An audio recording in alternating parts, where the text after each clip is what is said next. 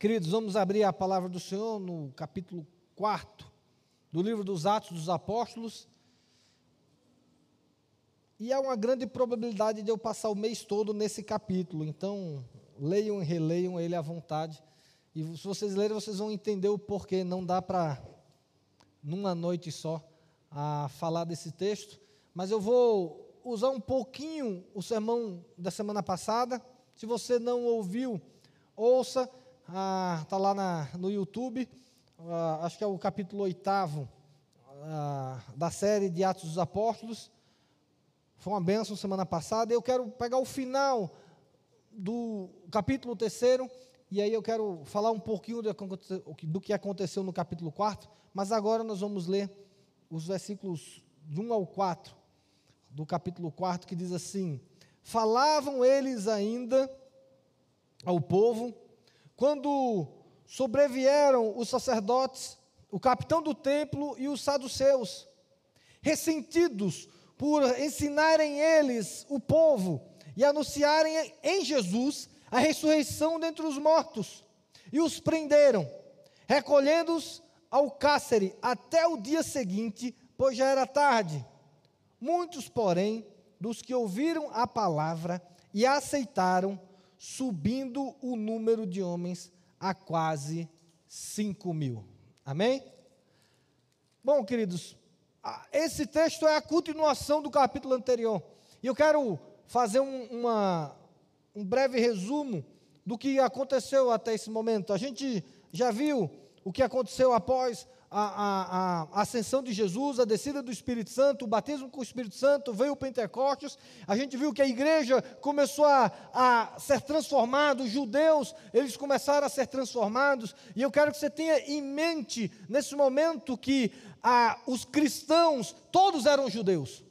Até esse momento, o evangelho não tinha se expandido ainda ao mundo, não era aos gentios, era aos judeus, ao povo da promessa. Tanto que Pedro, no seu sermão, ele fala isso, né? A, a, como foi dito a Abraão, em nós, em tua descendência. E Pedro diz assim: esses somos nós, a descendência de Abraão, serão benditas todas as nações. Ah, e aí a igreja começa a crescer, a igreja começa a pregar o evangelho, a vida a, a, na igreja, ela é é admirada e Deus ia acrescentando as pessoas o Evangelho. O Evangelho, vamos dizer assim, havia um momento positivo do Evangelho.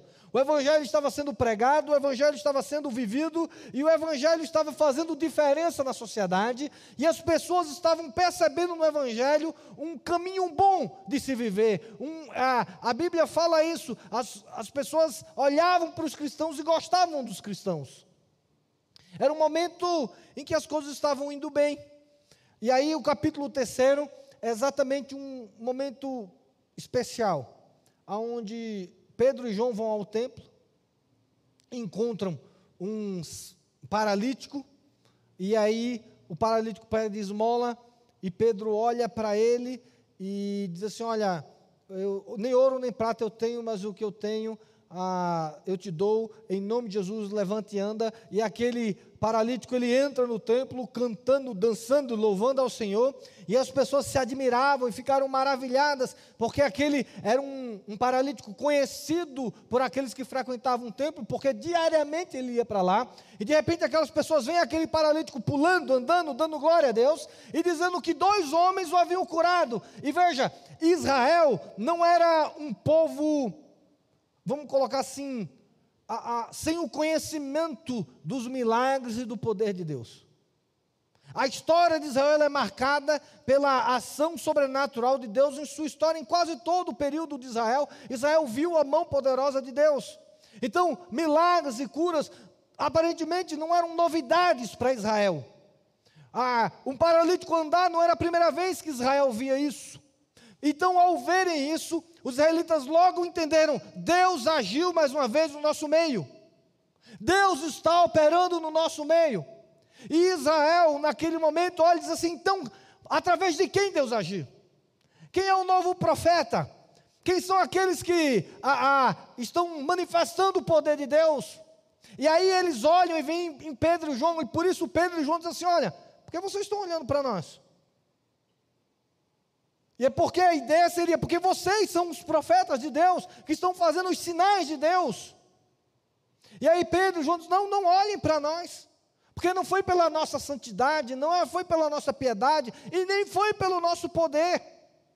E aí Pedro começa a pregar mais uma vez o Evangelho. E aqui, queridos, a, a gente fala que é o segundo sermão de Pedro. Não, Pedro já devia ter pregado milhares de sermões, porque era o tempo todo.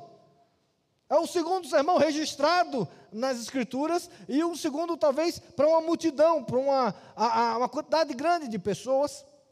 E aí, Pedro, depois daquela cura, ele se levanta e começa a anunciar o Evangelho de Jesus Cristo. E aí eu quero pedir para que você abra a sua Bíblia, não sei se você ouviu ou estava aqui na semana passada, mas eu quero ler o sermão porque eu quero, a partir daí, a gente entender um pouco a mensagem de Pedro e chegar na, na perspectiva que eu quero trazer hoje à noite para os irmãos, em capítulo 3, a partir do versículo 11,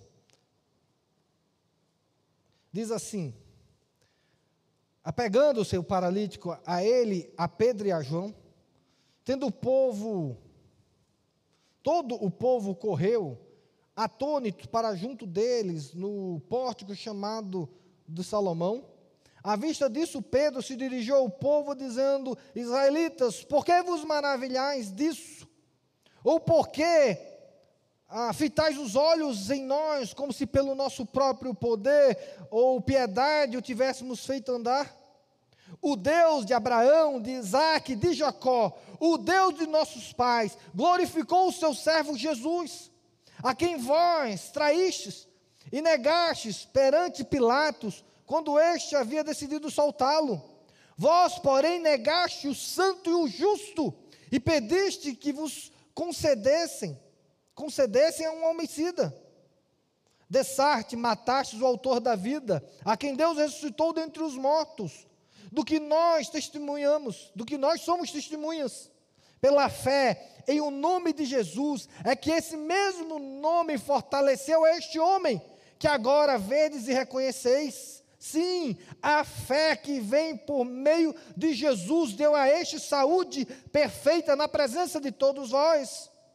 Agora, irmãos, eu sei que fizeste por ignorância, como também as vossas autoridades. Mas Deus assim cumpriu o que Dante anunciara por boca de todos os profetas, que o seu Cristo havia de padecer. Arrependei-vos, pois, e convertei-vos para serem para serem cancelados os vossos pecados, a fim de que na presença do Senhor venham tempos de refrigério, e que ele envie, e que envie ele o Cristo que já vos foi designado, Jesus, ao qual é necessário que o céu receba até os tempos da restauração de todas as coisas, de que Deus falou por boca dos seus santos profetas desde a antiguidade Disse, na verdade, Moisés: O Senhor Deus vos suscitará dentre vós, irmãos, um profeta semelhante a mim, e ele, a ele ouvireis em tudo quanto vos disser. Acontecerá que toda alma que não ouvir a esse profeta será exterminada por meio do povo. E todos os profetas, a começar com Samuel, assim como todos quantos depois falaram, também anunciaram esses dias. Vós sois os filhos dos profetas e da aliança que Deus estabeleceu com vossos pais, dizendo a Abraão: Na tua descendência será abençoada todas as nações da terra.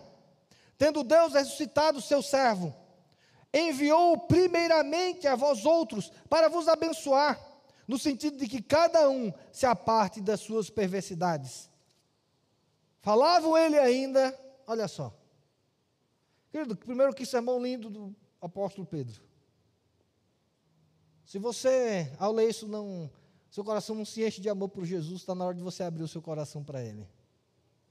Queridos, Deus salvou-nos dos nossos pecados.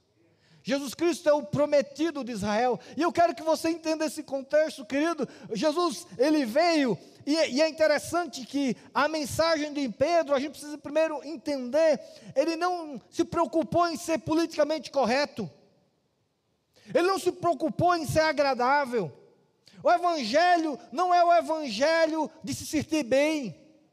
A mensagem do Evangelho não é a mensagem da autoajuda, a mensagem da vitória, a mensagem de que todas as coisas vão acontecer bem. Querido, a gente está com a perspectiva errada do Evangelho, porque muitas vezes nós vemos para a igreja numa perspectiva de nos sentirmos bem.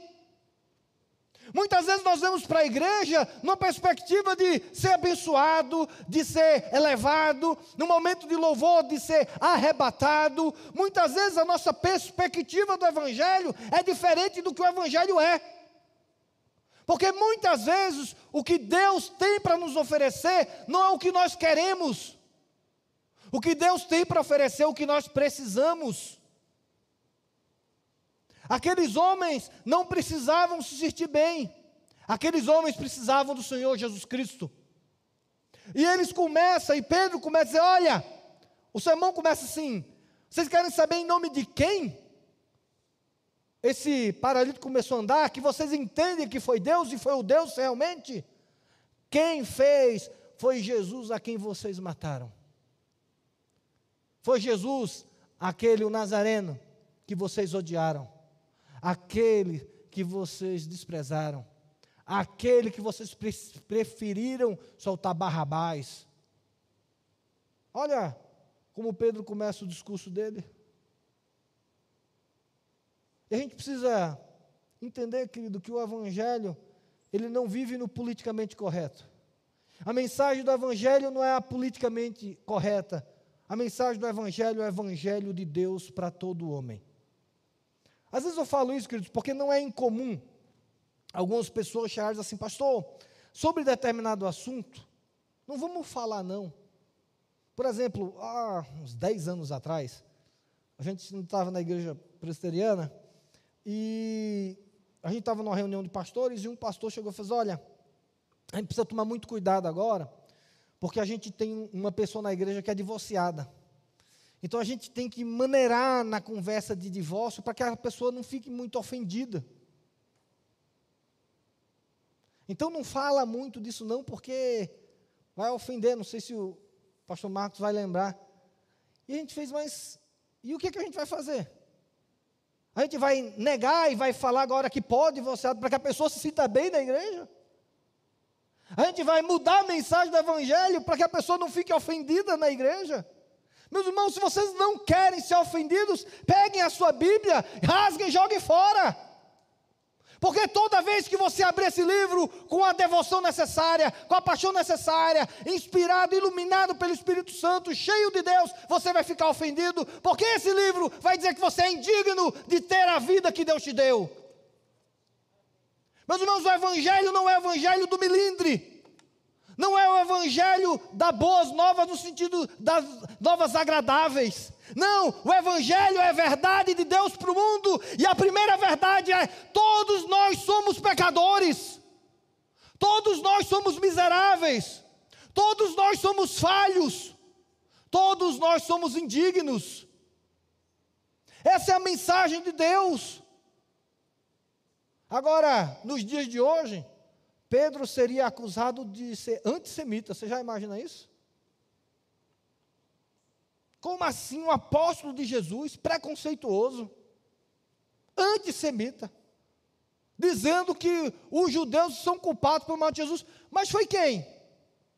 Queridos, na verdade, não foram só os judeus, fomos todos nós.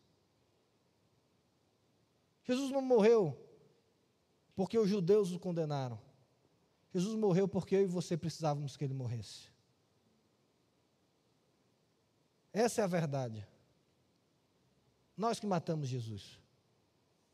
Na verdade, muito pesado, mas nós somos a razão da sua morte. A morte dele foi por mim, foi por você. Essa é a mensagem do Evangelho.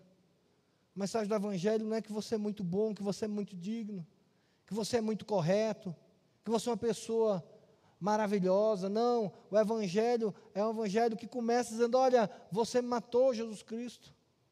Vocês são os responsáveis pela morte do Santo de Deus. O Evangelho, ele nos acusa porque nós somos merecedores da acusação. Nós precisamos tomar cuidado para que a gente tenha a mensagem que a gente precisa e não a que a gente quer. Precisamos do culto que precisamos e não o que queremos. Vamos tomar cuidado para nós não criarmos uma expectativa do Evangelho ser aquilo que a gente deseja que ele seja. Que seja o Evangelho que se amolde a nossa vida, as nossas questões. Não, querido, o Evangelho, a pregação do Evangelho, ela vai nos afrontar. Ela vai mostrar quem nós somos. Ela vai mostrar nossa pecaminosidade. Ela vai mostrar que mesmo hoje você é indigno. Não, pastor, mas aí você vai ofender as pessoas. Você vai ofender a mensagem do Evangelho. Hoje é politicamente correto você dizer que todo mundo é pecador.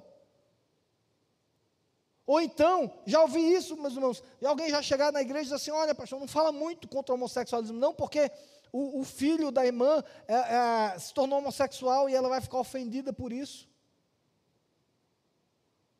Não, meus irmãos, nós precisamos amar a verdade de Deus acima de todas as coisas. Porque o Evangelho só é o Evangelho da verdade, não é o Evangelho da conveniência, não é o Evangelho do interesse. Queridos, cuidado para que a gente não tenha essa perspectiva apenas de ler a Bíblia, de vir para a igreja para se sentir bem,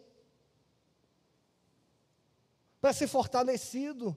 Não, muitas vezes nós vamos ser questionados, das nossas atitudes, dos nossos padrões, de quem nós somos. Mas o problema é que nós somos da geração que não comete erro, da geração que tem que ser perfeita, da geração que se alguém fizer um erro, é, parece que o mundo acaba. Se alguém cometer um erro, parece que o evangelho deixou de ser o evangelho. Mas a gente, mais à frente a gente vai perceber isso, a igreja cometeu erros e vai continuar cometendo erros. Você comete erros e eu vou cometer erros. E meus irmãos, o Evangelho é a luz de Deus mostrando quem nós verdadeiramente somos, na perspectiva de quem Deus quer nos transformar. Porque a mensagem do Evangelho não é vocês são pecadores. A mensagem é vocês são pecadores. Mas Jesus morreu para dar vida eterna para vocês. Jesus morreu para que as suas vidas sejam transformadas. E aí, queridos, vem um segundo aspecto da mensagem de Pedro, é que ela é totalmente cristocêntrica. Queridos, eu, eu fico olhando o sermão de Pedro e ele só falou de Jesus o tempo todo, de Jesus, Jesus, Jesus, Jesus, Jesus. Porque foi Jesus, porque foi no poder de Jesus, porque foi no Jesus, porque Jesus é o Messias, porque Moisés falou de Jesus, e vocês precisam entender que vocês precisam ouvir Jesus, porque se você não ouvir Jesus, não vai ter vida.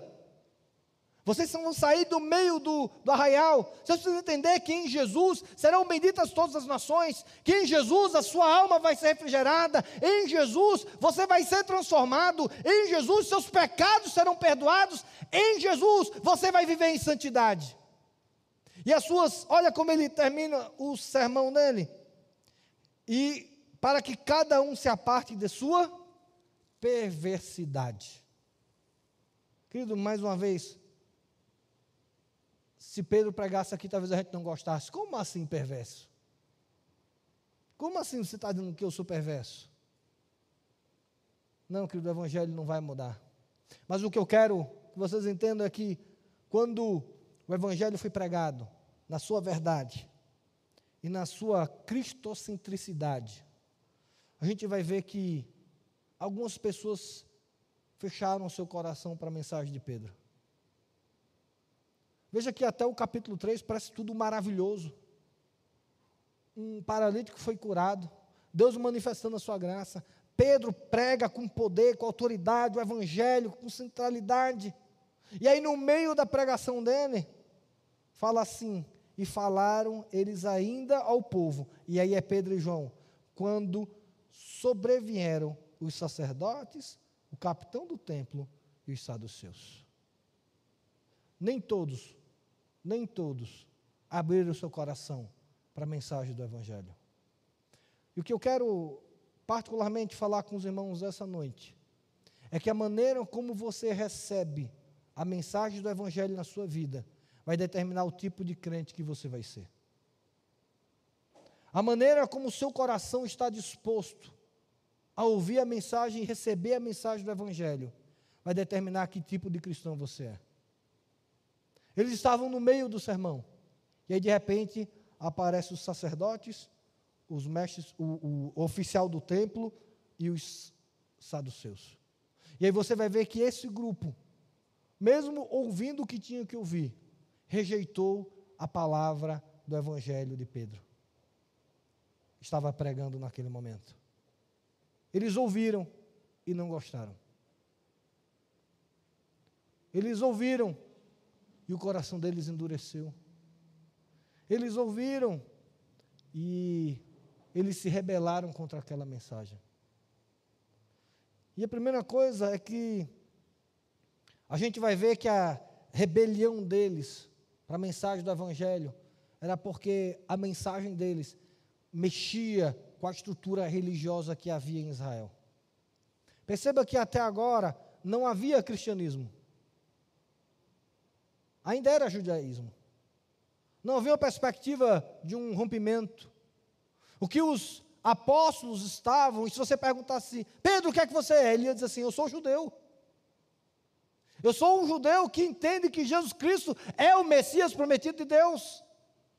Porque, querido, nós que somos cristãos, nós somos os verdadeiros judeus. Nós somos aqueles que foram abençoados pela descendência de Abraão, Isaac e Jacó, e continuamos abençoando, porque nós somos essa descendência espiritual. É isso que o apóstolo Paulo fala. Precisa entender, meus irmãos, que quando o Evangelho vem, quando Jesus traz a verdade, quando Jesus mostra o Evangelho, o ensino de Deus, e aí ele começa a trazer um problema para a estrutura que existia, para a estrutura religiosa que existia. O, o, o, povo judeu havia se separado da esperança do Messias. A visão do Messias que os judeus esperavam não era a mesma visão que Deus tinha de Messias. Eles tinham abandonado os profetas numa perspectiva não literal, mas naquilo que os profetas verdadeiramente disseram, para aquilo que eles interpretavam dos profetas. Isso virou tão realidade que havia agora a, a, a ideia de Israel era da perspectiva da evolução da interpretação uma escola de interpretação que ia interpretando os profetas, e aí, como as escolas iam interpretando, aquilo é que ficava sendo aceito como verdade. Então as pessoas estavam abandonando a palavra para seguir a interpretação da palavra, para seguir os que as pessoas falavam da palavra, e isso fizeram com que eles se distanciassem da palavra. Eu já falei isso algumas vezes, meus irmãos, nunca faça a loucura de terceirizar a palavra de Deus na sua vida. Não ouça a Deus a partir dos outros, vá direto para a palavra e aprenda dela. Não seja dependente de pastor, de YouTube, de internet, de qualquer coisa, vá direto à fonte. Querido, se você está com alguma dúvida, não vá apenas perguntar para o pastor, mas diga assim: vá na palavra primeiro. Estude. Se você não chegar à conclusão, procure as outras pessoas. Mas eu já vi gente perguntando assim: olha, o que é que você acha sobre isso? sobre determinado assunto. E a pessoa diz assim: Eu não sei, eu tenho que perguntar ao meu pastor no que é que eu creio. Eu preciso saber o que é que a minha igreja crê, porque eu não sei. Como se a fé fosse uma questão institucional. E Jesus veio romper isso. E Jesus veio romper as tradições que mantinham o status quo de distanciamento da palavra. E aí Jesus veio e começou a fazer uma revolução. Mas a missão de Jesus não era revolucionar, a missão de Jesus era morrer pelos nossos pecados. A missão dos apóstolos era revolucionar. Você consegue entender isso? Os apóstolos, eles não continuam a obra de Jesus Cristo, porque a obra de Jesus Cristo é plena nele mesmo. Jesus Cristo não veio revolucionar o mundo, Jesus Cristo veio salvar o mundo. Mas na sua missão de salvar o mundo, Jesus preparou 12 pessoas para revolucionar o mundo. E essas 12 pessoas revolucionaram o mundo. E essa missão agora chegou a mim, a você e nós devemos revolucionar o mundo. A nossa missão não é continuar a obra de Cristo, a nossa missão é revolucionar o mundo através da pregação do Evangelho do Senhor Jesus Cristo. Essa é a missão que é dada a mim e a você, é isso que devemos viver, é isso que precisamos entender. E por isso, quando Jesus vem e vem essa quebra do Messias, que a ideia ainda era muito clerical em Israel. Você tinha o sumo sacerdote, você tinha um sacerdote, você tinha toda a hierarquia. E aí Jesus vem quebrando a hierarquia, dizendo: Olha, você não precisa mais de sumo sacerdote, porque eu sou o sumo sacerdote. Você não precisa mais de sacerdote, porque eu sou o sumo sacerdote. Você não precisa que ninguém te leve a Deus, porque eu sou o caminho, a verdade e a vida. Jesus veio derrubar as estruturas que existem. E meus irmãos, o grande pecado da nossa igreja é que nós estamos reconstruindo as estruturas que Jesus quebrou. Jesus veio para dizer: vocês não precisam de mais ninguém, apenas de mim. E nós estamos novamente construindo pontes para o acesso a Deus. Estamos pegando aquilo que Deus nos deu de mais precioso, que é o acesso direto ao Pai, estamos terceirizando. Estamos deixando de ler a palavra, porque agora tem pregação no YouTube o tempo todo. Estamos deixando a leitura da palavra, porque é, preferimos ler livros. E não sou contra a leitura de livro, quem me conhece sabe disso. Mas nós não podemos dizer assim: o que, é que você está lendo a Bíblia? Não, não. Hoje eu estou lendo John Stott. Não, não, eu agora parei de ler a Bíblia porque agora vou ler as Institutas de Calvino. Não, não, eu parei de ler a Bíblia porque agora eu vou ler qualquer autor famoso. Não, querido, quando você faz isso, você está terceirizando a palavra de Deus. Você tem que ler a palavra de Deus. E você lê os livros para que você continue crescendo no que Deus tem falado com os outros também falar com você. Mas você não vai abrir mão de ler a palavra de Deus. Veja, nós sempre falamos que não lemos tanta Bíblia porque nós não tínhamos tempo, nós não lemos a Bíblia e não estudamos mais porque não tínhamos tempo, e em 2020 o que mais tivemos foi o quê? Tempo, ou não? E aí minha pergunta é: em 2020 você leu mais a Bíblia do que os outros anos? Você leu mais livros do que os outros anos?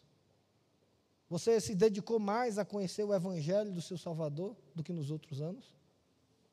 Aí agora a gente tinha tempo demais. E às vezes a pessoa diz: Não, mas agora está difícil em casa, ociosidade. Ociosidade, lê a Bíblia. Você não tem nada o que fazer, vai ler a Bíblia. Não, querido, mas nós não lemos porque nós terceirizamos. E aí o grande crise, e isso me preocupa, meus irmãos, porque a nossa grande crise, quando a gente não pôde se reunir por causa do coronavírus, que as igrejas foram fechadas, as pessoas disseram, e agora? Como nós vamos aprender do Evangelho como se você não tivesse a sua Bíblia em casa? Como é que os nossos filhos vão aprender do Evangelho sem levar para a igreja? Como se eles não tivessem pais e mães para ensinar o Evangelho? A ansiedade é que tivesse um culto no YouTube, porque como eu vou cultuar Deus se não tiver um culto no YouTube? Não, se não tiver uma mensagem no YouTube, como a gente vai crescer na Bíblia? Meus irmãos, nós estamos terceirizando a palavra de Deus no nosso coração e nós estamos construindo pontes que, pelo nome de Jesus, pelo poder do Espírito Santo, vai ser quebrado novamente. Porque quando o Espírito Santo vem, essas cadeias hierárquicas caem de por terra na igreja. Porque não existe ninguém que seja dono da igreja que não seja o Senhor Jesus Cristo. Não existe ninguém que tem todo o conhecimento da palavra que não seja o Senhor Jesus Cristo. Mas, meus irmãos, quando isso vem e a palavra vem, ofende. Os sacerdotes estavam assim: como assim estão pregando que esse Jesus é maior do que a gente? Que esse Jesus que ensinou diferente? Como assim você vai pregar que não precisa de pastor? Não precisa de um sacerdote? Como assim a mensagem do reino não vai vir pelos sacerdotes, vai vir por esses pescadores aí? Entende por que os sacerdotes foram chamados? Porque haviam homens que eram iletrados, que não eram reconhecidos mestres, mas estavam transformando através da pregação e do poder do Evangelho do Senhor Jesus Cristo. Homens comuns, como eu e você. Mas, meus irmãos, não perca essa missão que Deus dá para você, de você conhecer o Evangelho, de você se aprofundar no Evangelho, de você ser apaixonado por Jesus Cristo. Meus irmãos, não terceirize a sua adoração a Deus. Não, mas como é que eu vou louvar a Deus se não tiver o, o teclado, o baixo, a guitarra, a bateria? Se não tiver ninguém cantando? Meus irmãos, a minha maior tristeza nessa pandemia é que quando não houve igreja, os nossos lares não viraram igrejas. Quando as igrejas se fecharam, as nossas casas não se tornaram igreja. As nossas casas precisam ser uma igreja do Senhor Jesus Cristo. Os homens precisam, com autoridade, ensinar a palavra de Deus aos seus filhos. As mulheres, com autoridade, ensinar aos seus filhos. A casa precisa ser o local da habitação plena do Espírito Santo no dia a dia. Se não tiver culto no domingo na igreja, vai ter culto na sua casa. Se não tiver todo mundo afinado, não tem problema, vai ter adoração na sua casa. O Evangelho vem para quebrar essas estruturas, querido. E talvez você diga, mas isso é duro demais, pastor. Como assim? É assim mesmo. 2020 mostrou a nossa fragilidade no relacionamento com Deus. E a nossa dependência em ouvir a mensagem de Deus por outras pessoas. O segundo grupo que fechou o coração de Jesus foram os saduceus. Os saduceus eram tipo uma seita, não era necessariamente a seita, mas era um grupo dentro do judaísmo que era muito influente politicamente, eles tinham muita influência no templo, eles tinham muitos sacerdotes no meio deles, e sacerdotes influentes. Vários do sinédrio eram da, da, da, da religião, ou da seita, ou do grupo dos saduceus. E os saduceus tinham uma teologia particular, eles não acreditavam na ressurreição dos mortos. Para não me alongar muito, depois leia Mateus 22, de 23 a 35, você vai ver uma discussão de Jesus com eles que eles estavam discutindo que não havia ressurreição dos mortos. E aí o que acontece? Pedro prega sobre a ressurreição dos mortos. Pedro prega sobre vida, falando que Jesus ressuscitou, que havia vida após morte. E aquela mensagem não agradou os saduceus, porque ia contra a teologia deles. Nós não acreditamos na ressurreição dos mortos. Ponto final. Não, mas Jesus ensinou a ressurreição, a ressurreição dos mortos. Não interessa. Mas a Bíblia, a palavra de Deus ensina sobre a ressurreição dos mortos. Não interessa. Nós não acreditamos nesse ponto final. Muitas vezes, queridos, porque temos vários anos de igreja, nós fechamos o nosso coração à palavra porque achamos que já sabemos de tudo. Já temos toda a doutrina certinha. Pelo menos para mim isso é um, uma tentação enorme minha mente funciona muito certinho, então já tem tudo, cada macaco no seu galho, já está tudo certinho. Às vezes a gente já acha que já sabe de tudo. Aí, como a gente já sabe de tudo, a gente precisa ouvir. E os sermões são chatos, são desinteressantes. Aí a gente vai atrás de novidades, como se o evangelho fosse o novo e não o renovo. Querido, deixa eu dizer a você, você quer uma novidade no evangelho? Você vai procurar outro evangelho, porque o evangelho de Jesus não é atualizado. Não vai haver upgrade nele, não vai haver mudança nele. É o mesmo ontem hoje o será para sempre. Pecado é pecado ontem hoje o será para sempre. A salvação é a mesma ontem hoje o será para sempre. Porque Jesus Cristo é o mesmo ontem hoje o será para sempre. Querido, não vai haver atualização da Bíblia, a atualização da pregação, da, da mensagem, da aplicação, mas tudo isso, querido, pode correr o risco de você sair do evangelho do tipo, não, eu não aceito porque eu já sei que foi assim, eu aprendi que era assim. E aí você não abre o seu coração para a palavra transformar a sua mente e o seu ideal. Muitos problemas que temos nas nossas casas é porque os pais não abriram o seu coração para serem transformados por Jesus Cristo e pelo Espírito Santo na sua maneira de tratar com seus filhos. E aí ele pega como os pais criaram e reproduzem isso nos filhos.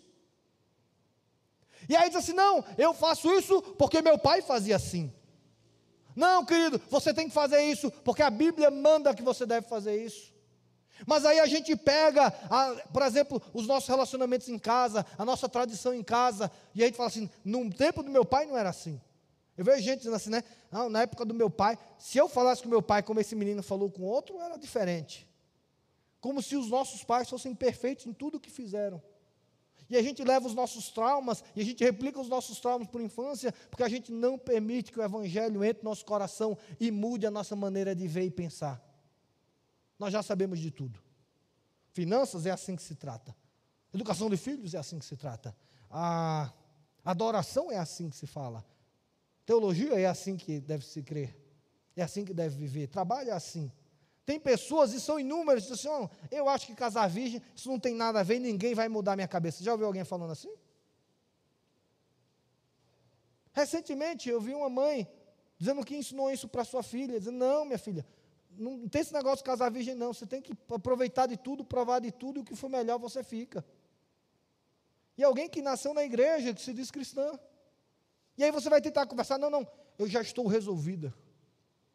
Eu penso assim, ninguém vai mudar a minha opinião. Meus irmãos, quando nós temos essas atitudes, nós fechamos o nosso coração para a palavra do Senhor. E a palavra é pregada, a palavra é ministrada, e ela tem voltado vazia.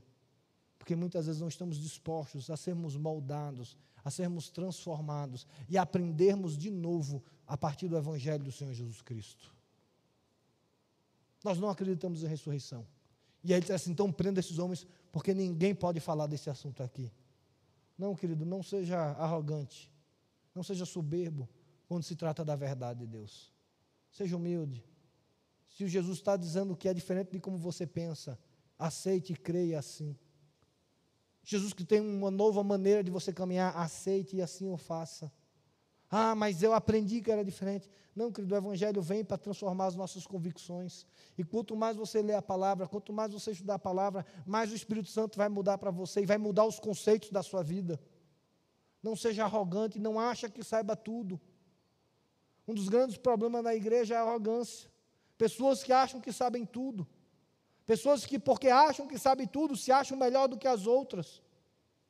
Ah, mas irmãos, quantas crises eu já vivi no, vivenciei no grupo louvor porque alguém sabia mais música do que o outro e agora desprezava os outros por causa disso.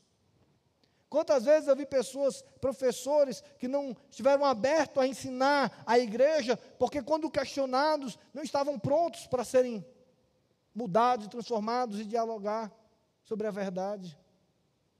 Meus irmãos, nós vamos estar com o coração aberto para ouvir da mensagem de Deus. Nós passamos um ano falando sobre Jesus Cristo. Minha pergunta que fica para você é: quantos vídeos, quantos sermões você ouviu no ano passado?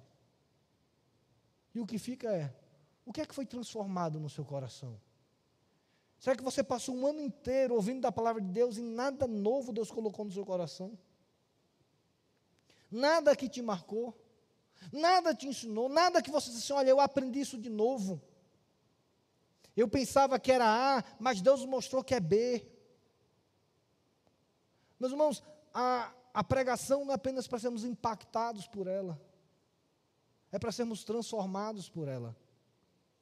Aqueles homens foram impactados com a mensagem de Pedro sobre ressurreição e ficaram ofendidos e não tiveram seu coração aberto para a pregação da palavra. Meus irmãos, eu te convido a 2021 a você abrir o seu coração para a pregação da palavra. Não coloque barreiras por quem prega, a maneira que prega. Talvez você não goste de mim e aí você fica meio receoso, com o coração fechado. Você não gosta do meu sotaque, da minha voz fina. E aí você fica meio indignado, porque talvez eu já tenha cometido algum erro com você, já tenha cometido algum pecado com você. Mas meu irmão, saiba disso, a verdade de Deus é a verdade de Deus. E errar, todos nós vamos errar. Abra o seu coração para a palavra, não permita que a sua ou a minha antipatia te impeça de abrir o coração. Feche os olhos, esqueça que sou eu. Esqueça que é o Alcides. Esqueça que é o Nilo, esqueça que é o Marcos. Não personalize a mensagem de Deus, porque não importa quem prega, o importante é a verdade de Deus que vai transformar a nossa vida. Meus irmãos, no dia que você for confrontado com as suas teorias pela palavra, se deixe mudar pelas suas teorias pela palavra. Esse é o ponto. O Evangelho vai ser sempre politicamente incorreto, porque o Evangelho é contra a nossa natureza caída. O que o Evangelho diz que é certo, o nosso coração diz que é errado. O que o nosso coração diz que é certo, o Evangelho diz que é errado. Como é que a Bíblia fala? O que é que é mais enganoso do que o nosso coração? Não, querido, nós não podemos viver segundo o nosso coração, nós precisamos viver debaixo da aliança de Deus sobre a nossa vida.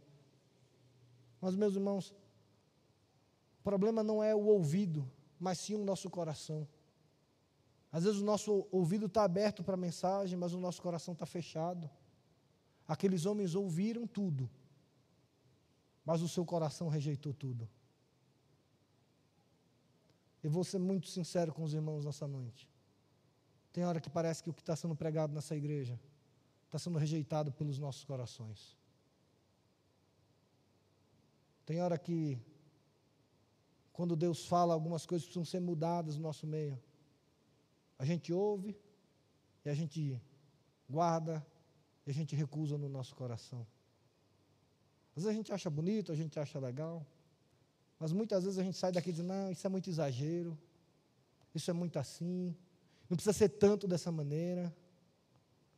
Meus irmãos, o meu medo, e por isso compartilho com vocês essa noite, é que a gente seja os sacerdotes e os sacerdotes que fecham o coração para a pregação do Evangelho. Ouvimos, mas não mudamos. Ouvimos, mas não gostamos. Ouvimos e fechamos o nosso coração. E dizemos: ok, boa mensagem, boa verdade, mas eu não vou nessa. E colocamos barreiras no ouvir a palavra de Deus. Irmãos, eu quero te convidar nesse ano 2021 a você pedir para que o Espírito Santo possa quebrantar o seu coração de maneira que ele seja acessível à mensagem do Evangelho de Deus na sua vida. Que aquilo que Deus falar não seja discutido, mas seja recebido.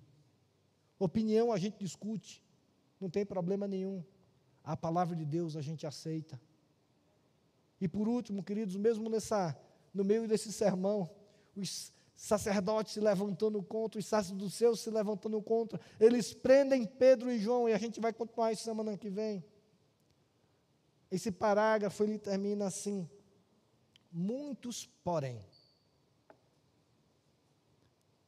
E a ideia do texto é essa: um paralítico começou a andar. Deus foi glorificado. As pessoas começaram a glorificar o nome de Deus. Pedro começa a pregar o evangelho de Jesus Cristo. E alguns rejeitam. Só que aí continua dizendo, mas muitos, porém. Muitos, porém, dos que ouviram a palavra, aceitaram, subindo o número de homens a quase cinco mil. Muitos, porém, abriram seu coração para a palavra do Senhor. Você não vai mais ouvir falar dos saduceus, você não vai mais ouvir falar dos sacerdotes, mas daqueles que abriram seu coração para a palavra. Até hoje nós falamos deles, porque nós somos descendência deles. Porque eles abriram o coração para a palavra, eles pregaram a palavra e a palavra chegou a mim e a você. Meus irmãos, o que Deus espera de mim e de você, ao virmos para a igreja, ao ouvirmos a mensagem, a lermos a Bíblia, é que aceitemos o desafio de receber a palavra em fé. Que tenhamos a capacidade do nosso coração de aceitar a palavra, de receber a palavra em fé. Não em conhecimento, não na inteligência, mas no coração, pela fé no Senhor Jesus Cristo, sabendo que essa é a palavra de Deus, é a verdade de Deus, é o Evangelho de Deus, e esse é o caminho, a verdade e a vida. É ela que vai nos levar para junto de Deus e nada mais. O Evangelho não é para a gente se sentir bem, é para a gente ser transformado. E nessa transformação vai vir o refrigério. E aí eu quero dizer para você que uma coisa é se sentir bem, outra coisa é o refrigério da alma que o Espírito Santo produz. Eu lhe convido, no ano de 2021, a você não vir para a igreja para se sentir bem. Para que você não venha para a igreja para ouvir sermões bons, sermões edificantes, sermões bíblicos. Que você venha em 2021 aos nossos cultos assistir às nossas pregações, para receber a palavra de Deus em fé no seu coração e sua vida ser totalmente transformada por ela. Ser completamente transformada por ela. E o meu desejo é que em 2021 você não seja um saduceu, que quando suas convicções forem questionadas pelas palavras, feche o coração para elas. Vocês não sejam como os sacerdotes, que quando a mensagem do Evangelho vem contra os seus costumes, vem contra a sua estrutura, vem contra a sua religiosidade, você simplesmente trava o coração para elas. Mas que vocês sejam como aqueles homens simples, que ouvindo a pregação do poder de Deus, abriram o seu coração para a mensagem do Evangelho. Não para seguir homens, não para seguir líderes, não para seguir pastores, apóstolos, quem quer que seja, mas para ser um discípulo fiel do Senhor Jesus Cristo. Pedro, naquele dia, ele não foi atrás de discípulos. Entenda isso. Pedro não foi atrás de seguidores. Pedro foi levar o evangelho do Senhor Jesus Cristo para aqueles que precisavam do evangelho de Jesus Cristo. E lembre que do que tudo isso aqui aconteceu dentro da igreja. Não foram os ímpios que rejeitaram a palavra de Deus. Foram os próprios judeus.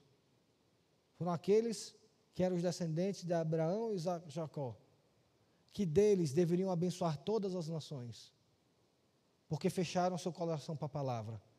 Eles deixaram de abençoar. Eles deixaram de ser significantes espiritualmente. E, na verdade, eles viraram os primeiros inimigos do Evangelho. Entenda isso, querida. Se o seu coração está fechado para a mensagem do Evangelho, há um grande risco de você se tornar um inimigo do Evangelho. Porque tudo agora é ruim, tudo agora não presta, tudo na igreja é problemático, todo mundo tem defeito, todo mundo tem isso, tem tudo aquilo, tem aquilo, tem aquilo, nada mais presta. A alegria foi embora, porque a palavra do Evangelho foi embora. Que esse ano 2021 seja um ano em que o Espírito Santo, na sua graça, amoleça o nosso coração e todos nós possamos receber a palavra de Deus em fé. Em fé. Não recuse a palavra de Deus. Aquilo que vier de Deus, aceite na sua vida. E que tenhamos um ano 2021 muito abençoado. Semana que vem a gente vai, vai continuar e vai falar um pouquinho sobre o que é receber a palavra em fé. Mas nesse momento Quero convidar você a baixar a sua cabeça. E, meus irmãos, eu, de verdade, eu convido você a refletir sobre qual foi a sua postura e qual tem sido a sua postura sobre as pregações do Evangelho. Veja, não estou falando das minhas pregações, das pregações do Alcides, do Nilo, do Marcos. Não, eu estou falando da mensagem do Evangelho. Quanto tempo você tem gastado em lendo a palavra de Deus, em conhecendo a palavra de Deus? Quando foi a última vez que você foi transformado por essa palavra? Qual foi a última vez que essa palavra impactou o seu coração?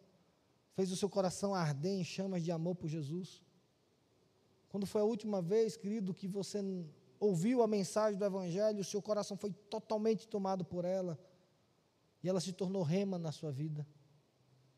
A palavra se tornou vida. Não, querido, não, não seja daqueles que ouvem a mensagem do Evangelho e o coração continua do mesmo jeito. E o coração rejeita ele. Porque não é o que você quer ouvir, não é o que lhe interessa, não lhe fez sentir bem, não é aquilo que você estava esperando. E de novo, Deus não vai estar, não vai nos dar aquilo que esperamos. Deus vai nos dar aquilo que precisamos.